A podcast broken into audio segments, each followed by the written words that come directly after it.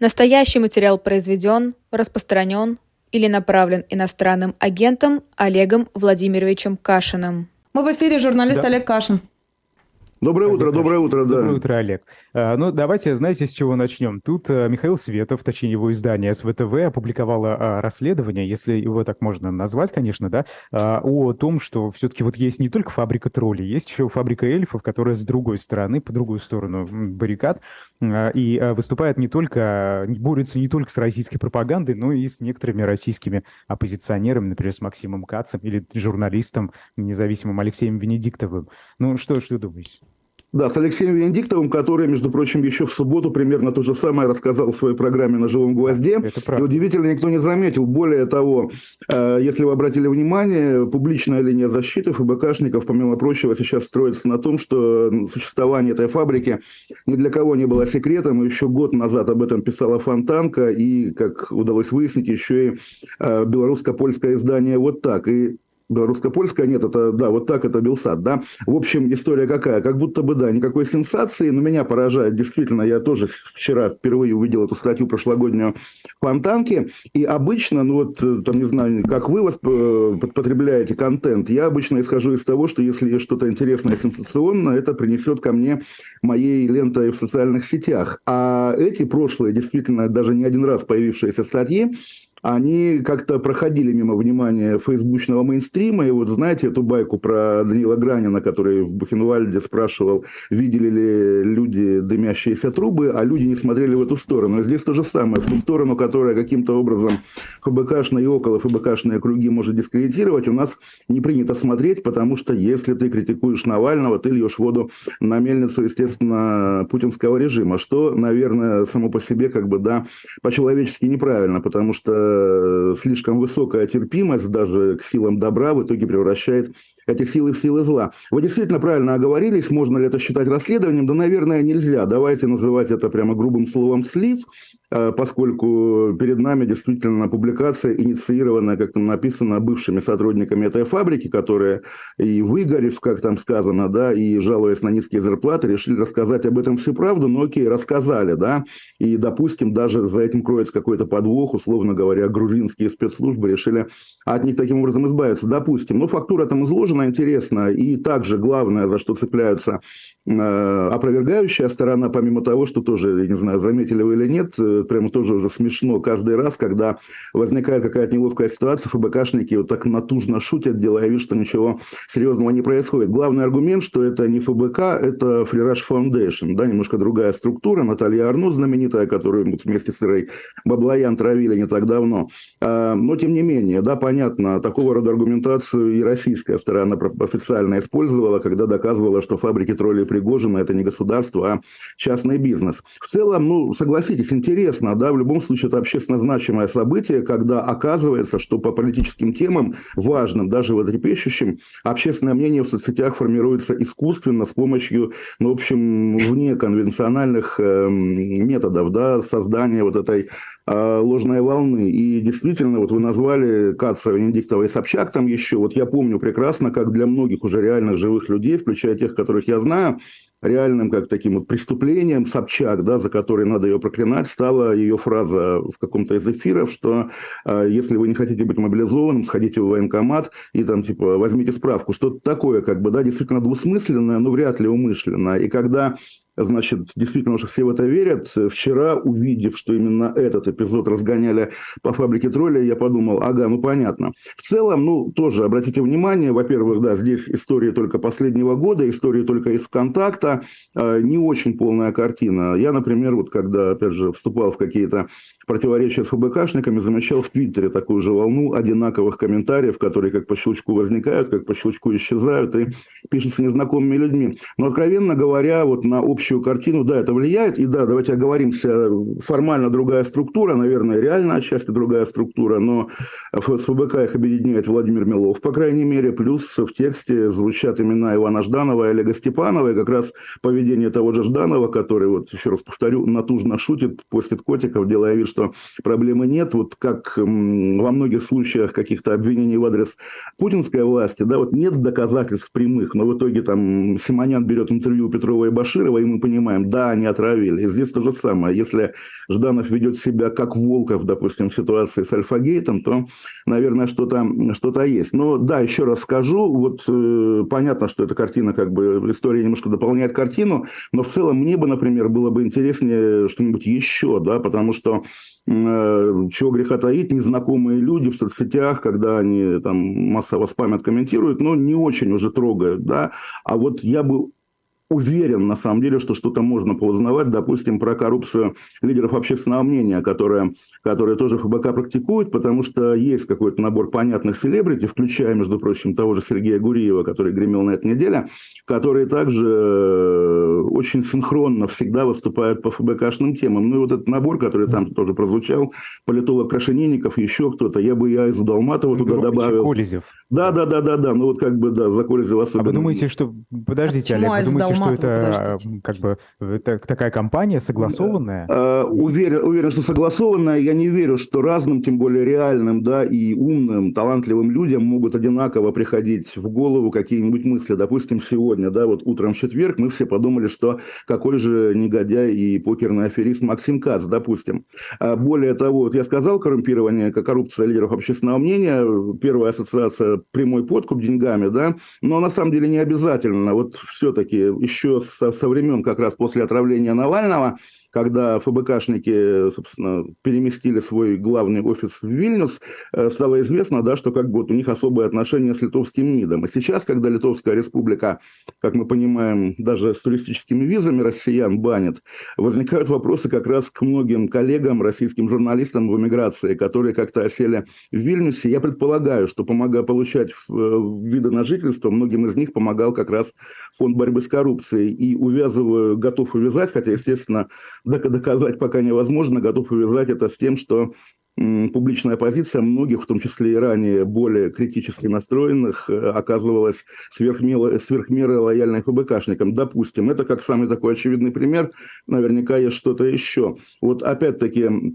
набор имен, да, из того же Твиттера, мы прекрасно знаем, да, как бы, кто в любую минуту поддержит ФБК, либо в их каких-то очередных внутренних а, рекламных, да, кампаниях, либо, условно говоря, в очередном противостоянии с тем же Венедиктовым, да, люди... Ну, подождите, Олег, да. Да, да, да, давайте просто э, справедливости ради, да, вот по поводу того, что Шендерович, Колезев, Крашенинников и так далее слово в слово начали повторять известные э, тезисы, да, в поддержку ФБК, в частности, Леонида Волкова, помните тот скандал? Да, да, да, да, да. Письмом. Что вот, э, э люди, которые это, признают ошибки, вызывают уважение, хотя да, признать ошибки, да, да, да. когда тебя поймали ошибку, за руку... извинился и ушел да, с поста. Да, а что, да. что в этом тезисе? Ну, как бы этот тезис, э, ну, по-моему, тут э, долго думать не надо, чтобы его сформулировать. Нет, как раз надо долго думать, надо долго придумывать вот то, что мы в детстве называли отмазками, потому что, еще раз повторю, когда человека ловят за руку публично, он вначале врет, что этого не было, а потом прижатый к стенке вынужден признать, что это было, и после этого признает свою ошибку, это не называется признание ошибки, да, и когда, ну, собственно, с таким, таким неочевидным выводом приходят одновременно разные люди, да, еще раз скажу, это производит впечатление согласованной деятельности. Вы сказали, мне кажется, довольно э, странную фразу, если позволите, я повторю, по, да, поводу, по, по, по поводу того, что ФБК помогают получать визы. То есть вы э, я намекаете не просто расскажу, на... Подождите, но ну, то есть вы угу. предполагаете, одну секунду, вы предполагаете не просто взаимодействие с оппозицией, журналистами, с политиками, а взаимодействие еще и с европейскими чиновниками? Разумеется, да, и, по-моему, тоже вот э, большого удивления это вызывать не может, естественно, ну и во многом публично, да, как раз ФБКшники гордятся тем, что они ведут какие-то постоянные контакты с европейскими, с американскими структурами, в том числе по своему пресловутому списку 6 тысяч, в который, как известно, они включают наряду с реальными коррупционерами и разжигателями тех людей, которые им по каким-то причинам не симпатичны. Да, разумеется, и да, разумеется, в ситуации, когда конкретно Литовская республика банит россиян, при этом некоторые россияне почему-то пользуются режимом невозможного для других визового благоприятствования, да, очевидно, речь должна идти о какой-то особой связи. Почему вас это удивляет?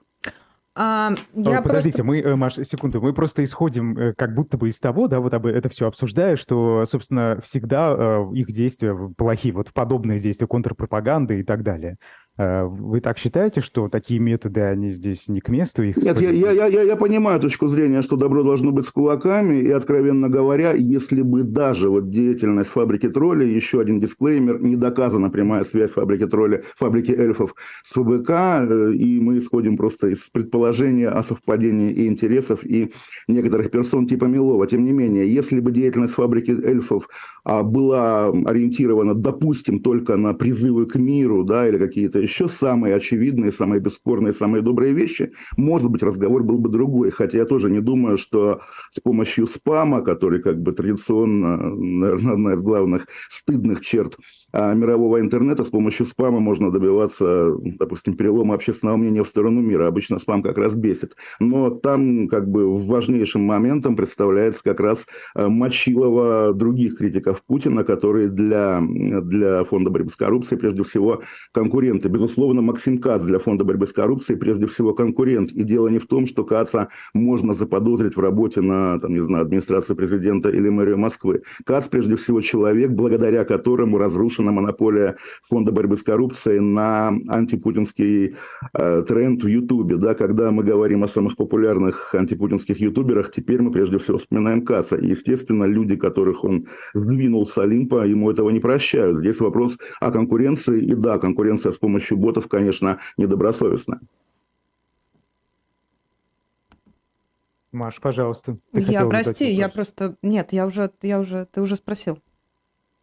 Ну хорошо, а, да, окей, а, а, Олег, ну собственно, эм, что теперь вот, что, что, как это, это действительно как-то репутацию затронет, или все это, ну поговорим, поболтаем, уйдет э, и все продолжится? Не, ну что такое репутация, да? Я думаю, что, ну вот есть спорная фигура Венедиктов, но я думаю, что среди лояльных слушателей живого гвоздя он фигура бесспорная и вызывающая положительные эмоции. В наше время, в наших условиях, конечно, медийное поле, информационное поле поделено на пузыри.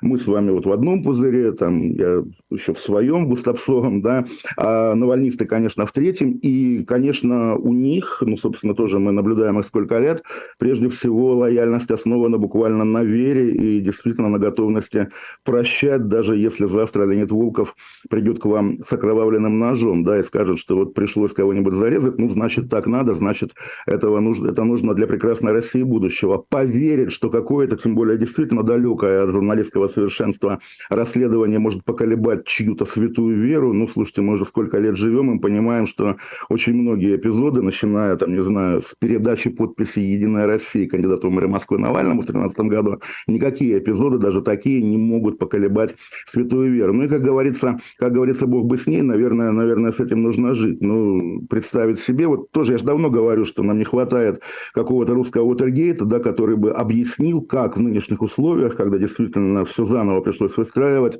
живут и многие мигрантские медиа, и политические организации мигрантские, не только, конечно, фонд борьбы с коррупцией, их же много, да, когда был в Берлине какой-то очередной форум, я видел цифру у Марата Гельмана, что 130, да, антивоенных антипутинских организаций подписали какую-то конвенцию, но оказывается их число исчисляется, количество исчисляется уже какими-то колоссальными цифрами. Действительно было бы интересно знать и об их отношениях с западными официальными структурами, структурами, возможно, и об их отношениях каких-то остаточных, по крайней мере, с российскими официальными структурами. Это интересно. Вот параллельно, на самом деле, кстати говоря, на этой неделе, конечно, бенефис издания Михаила Светова, параллельно с разоблачением фабрики эльфов прогремела, в общем, во многом также благодаря Светову история с э, участием Сергея Гуриева и Сергея Алексашенко да, в формировании самых болезненных для рядовых россиян санкций. И такого рода, ну, как говорится, сотрясение устоев, да, оно что тоже напрашивается, и мы наблюдаем, что даже в ситуации, когда подпись там, того или иного уважаемого деятеля стоит буквально как раз под призывом, допустим, не пускать граждан России в Европу, все равно находятся люди, которые говорят, это неправда, а если это правда, значит так надо, и вообще перед нами великий мудрец, репутация которого сомнению не подвергается. Сейчас у нас немножко, да, наверное, в этом смысле искаженная ситуация. Говорят, в России нет института репутации, он есть как раз, и если кто-то кого-то любит, да, в кого-то верит, то никакой такой компромат эту веру Он совмещается с памятью как у рыбки, Олег. Просто ну, может э, есть, но он как краткосрочный эффект. Долгая память, долгая память хуже, чем сифилис, как говорил классик, но, наверное. Ну и Путин, конечно, этим тоже пользуется, как вы понимаете. Вот там, не знаю, на этой неделе была годовщина сдачи Херсона, и плакаты «Россия здесь навсегда», я думаю, должны быть когда-нибудь в музее Путинской России, чтобы потомки понимали, что это такое было, да. Да, я как раз смотрю на цитату писателя Дмитрия Глуховского. Участие российских экономистов в разработке санкций против путинского режима было совершенно необходимо.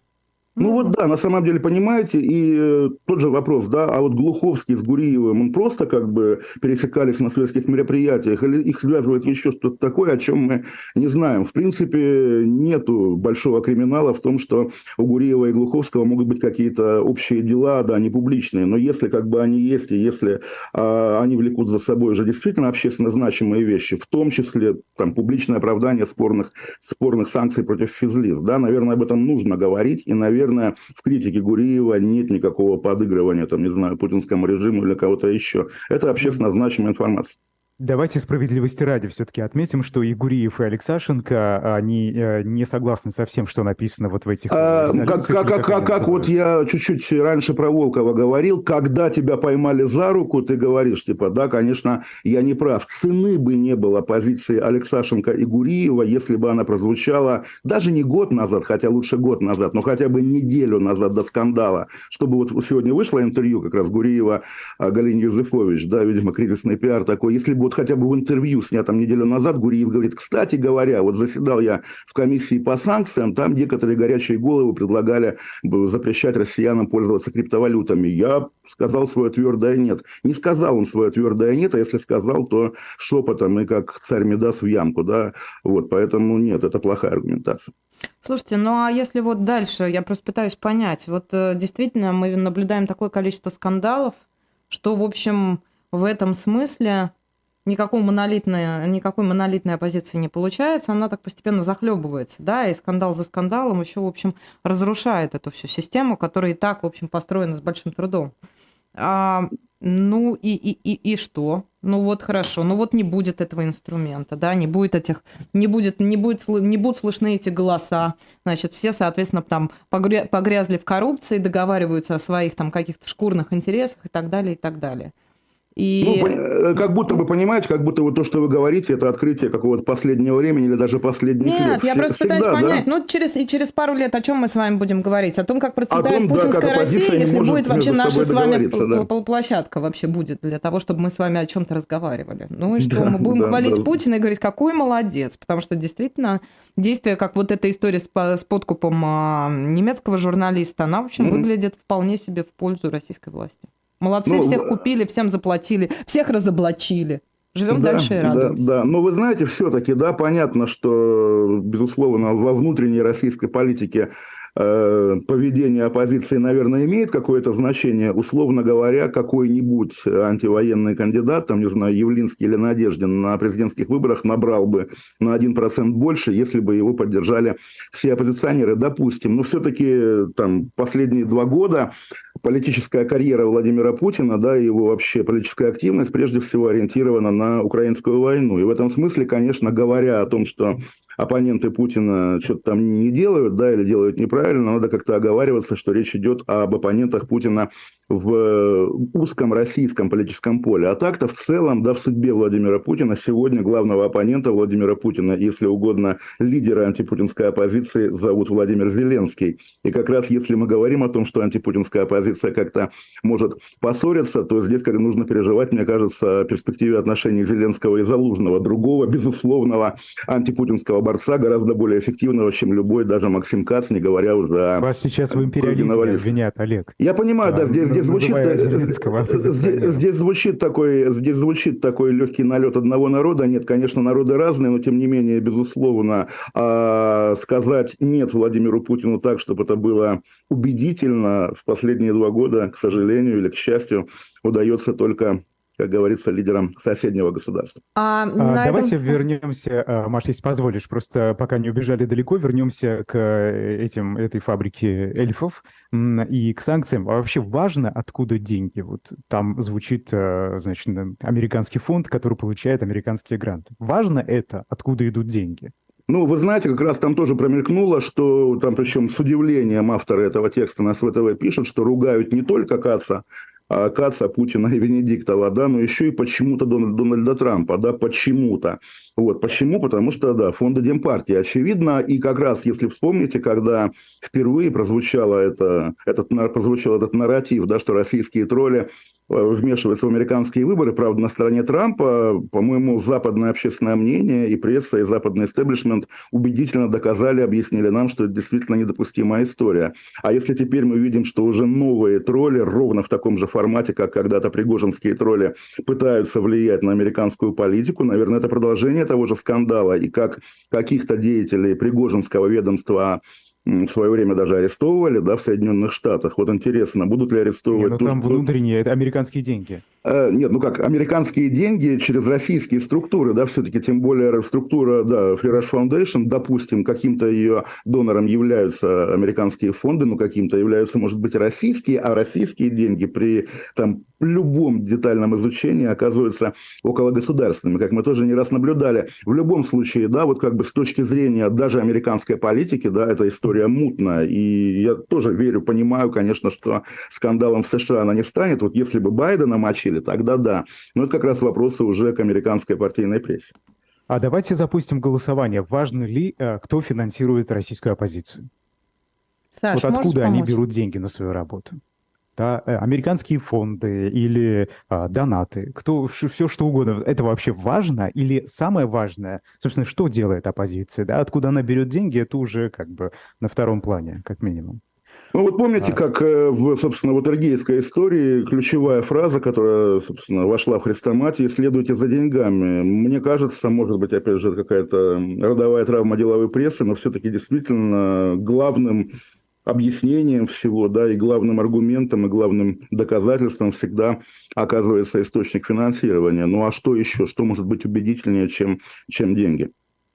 А, пошло голосование, да? Важно, не важно. А, Олег, я хотел что спросить по поводу Путина и войны, и по поводу Зеленский главный оппозиционер. А каким будет, как вы думаете, контекст а, вообще войны СВО, да, так называемой, на президентских выборах? Что будет Путин с этим делать?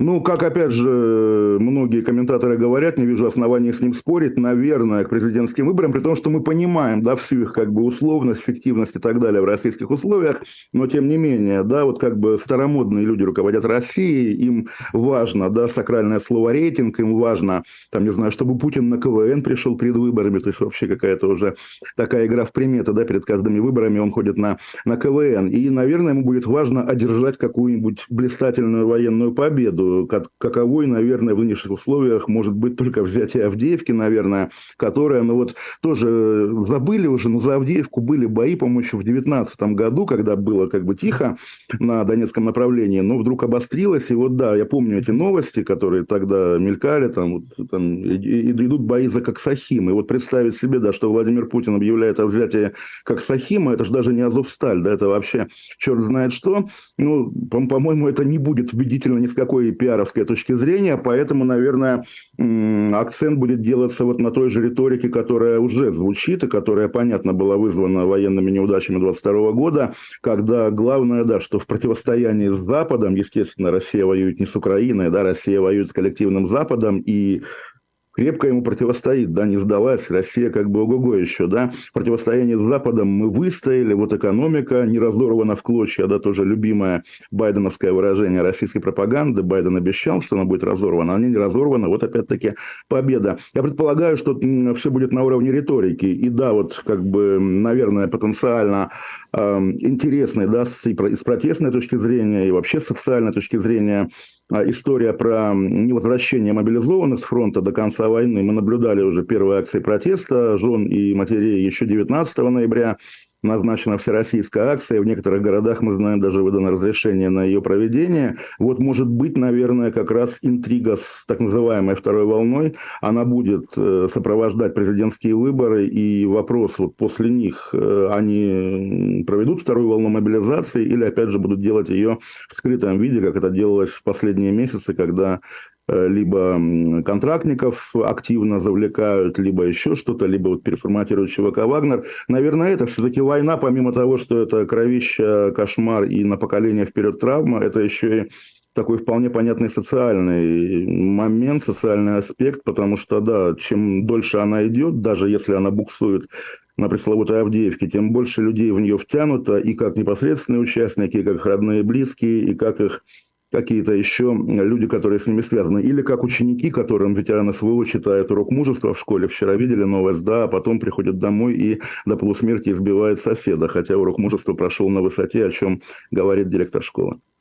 В этом смысле хочу вам, э, я не знаю, заметили ли вы это уже или нет, мы сегодня с Айдаром с утра обсуждали исследование Russian Field, которые зафиксировали, что а, вдруг впервые за почти два года да, э, количество людей, которые выступают за мирные переговоры, превысило тех людей, то количество людей, которые выступают за продолжение СВО в России в России. Да, да там... но если, если вы обратили внимание, там как вопрос был построен, э, одобрите ли вы, если Владимир Путин значит, начнет переговоры? И люди, которые всегда да, во всех опросах отвечают... Это да. два разных опроса. Не-не-не, не так, не так, тогда, не так. Тогда, тогда, тогда извините, тогда извините, да. Там как-то было по-другому. Там как раз считаете ли и, вы, кстати, что Россия в настоящий момент должна там...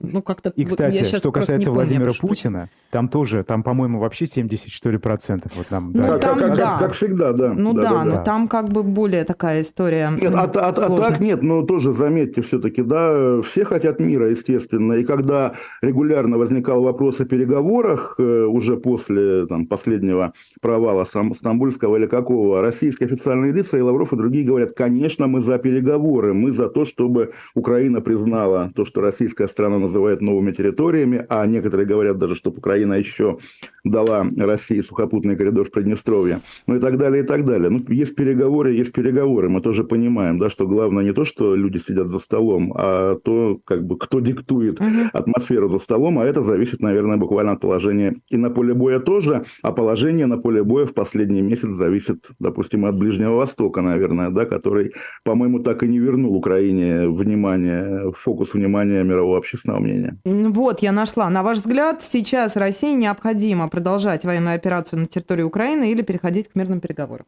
Вот. Ну, вот точно. Не знаю, ну, наверное, да, корректный вопрос. Слава богу, что mm. все-таки людоедов у нас в народе меньше, чем считают Стало. враги. Стало, да. потому что речь идет, да, когда вот это вот, если я правильно понимаю, эти показатели mm-hmm. сравнялись летом, да, и вот сейчас доползли, соответственно. Подождите, а при чем тут людоедство? Ситуация, Олег, когда их ну, ж, ж, желание, желание воевать все-таки подразумевает некий элемент людоедства, mm-hmm. когда во имя каких-то политических целей люди исходят из того, что заплатить за эти цели каким-то количеством жизней это нормально. И вот также, наверное, стоит это акцентировать, что несмотря на то, что уже не первый месяц мы с вами говорим о том, что да, на войне на фронте затишье, линия фронта не сдвигается и так далее, забывать не стоит о том, что люди гибнут буквально ежедневно, да, вне зависимости от того, насколько велики баталии, происходящие там. И, конечно, остановка этого безобразия, да, она, я думаю, в интересах, по крайней мере, каждого русского человека. Я хотела бы... Мы можем тему поменять? Айдар, ну, правда же? Я, я, просто, я не у Кашина я, я спрашиваю, уточню. я у Ахмадиева спрашиваю. Извини. Я, я э, уточню только. А вот 19 ноября всероссийский протест э, жен мобилизованных – это вообще опасная штука для режима? А я же про него сказал, да, что он будет, и потенциально, конечно, опасная, но вот если вы заметили, когда был первый робкий еще протестик 7 ноября, э, этих же жен и матерей на митинге КПРФ всего лишь в Москве, и исчислялось буквально там 10-15 человек.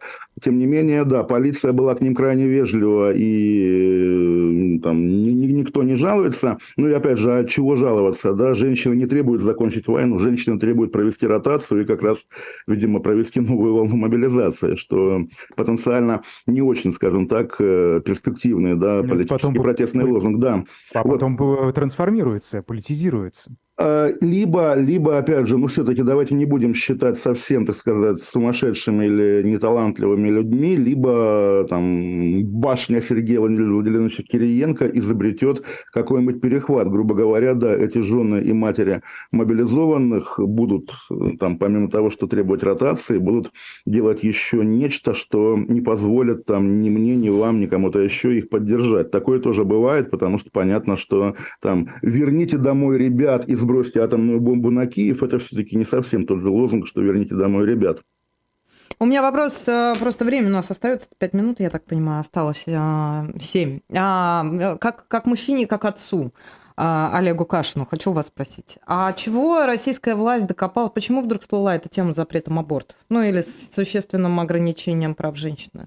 Э, тоже с квадратным, если честно, глазами наблюдаю. Вот последнее, что было, э, руководитель республики Коми Уйба, да, предлагает, а, и сенатор Кавитиди, да, бывшая украинская, но не крымская, э, предлагает уголовную ответственность за вовлечение, за склонение женщины к аборту, то есть буквально дойдет еще до уголовки за отказ рожать, да, вот за что сидишь, да, девушка, вот рожать не хотела. Выглядит, конечно, безумно, ну, наверное, да, вот они же говорят, там, демография, демография, может быть, они настолько уже помешались на том, что им не хватает солдат, что думают об этом. Ну и плюс сочетание, наверное, с той игрой, которую российская власть с начало десятых ведет, да, объясняя российскому обществу, какое оно на самом деле консервативное, да, как оно следует традиционным ценностям. Ну и понятно, если там ты в гугле забиваешь консерватизм, традиционные ценности, то первыми, первыми ссылками всегда вываливался запрет абортов. Это к нам из Америки пришло. Ну и как бы да, вот несмотря на всю антизападную риторику, они почему-то воспроизводят самые такие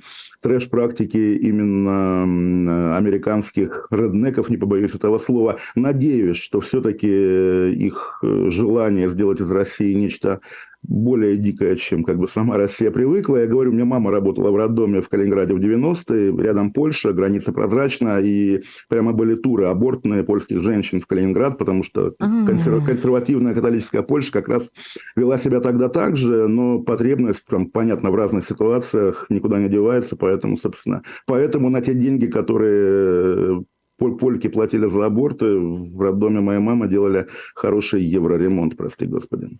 Ну, конечно, про нехватку солдат вы загнули. Там, ждать да придется. нет, а, почему нет? А, а вдруг эти люди как раз мыслят такими категориями, да, что украинская война понравилась им, да, и она может идти вечно, да, 20 лет, почему нет? Ну, или новую ждут, новую хотят. Я сейчас думаю о том, какой... То есть у меня ощущение, что действительно это вот в эту топку тр тр трешника, извините за выражение, да, надо вбрасывать все какие-то новые-новые идеи, потому что они там вот геев уже победили, правда же?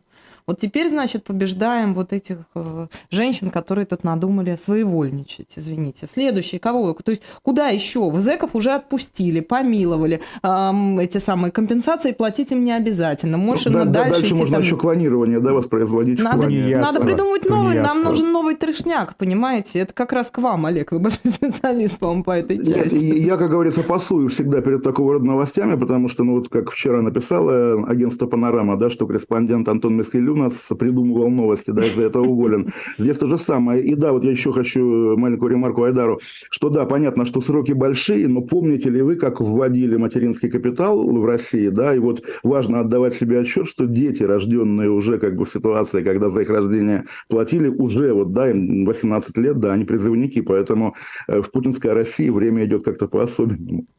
А за что в Киеве демонтировали Александра Сергеевича Пушкина? За какие грехи перед украинской культурой? Ну, там надо спрашивать, наверное, украинцев. Понятно, что это грустная история, печально, и там, мы не приветствуем это. Тем не менее, также можно их понять, да, что Пушкин как символ нашей русской культуры у них ассоциируется со всякими плохими делами. Вот многие смеются, мои зрители, читатели, на, над тем, что я всегда говорю по любому поводу, что и это тоже часть большого преступления Владимира Путина. Но давайте иметь в виду, что если бы не а, специальная военная операция, то, конечно, памятник Пушкину Пушкину в Киеве стоял бы и стоял бы, потому что, ну, собственно, чего ему не стоять.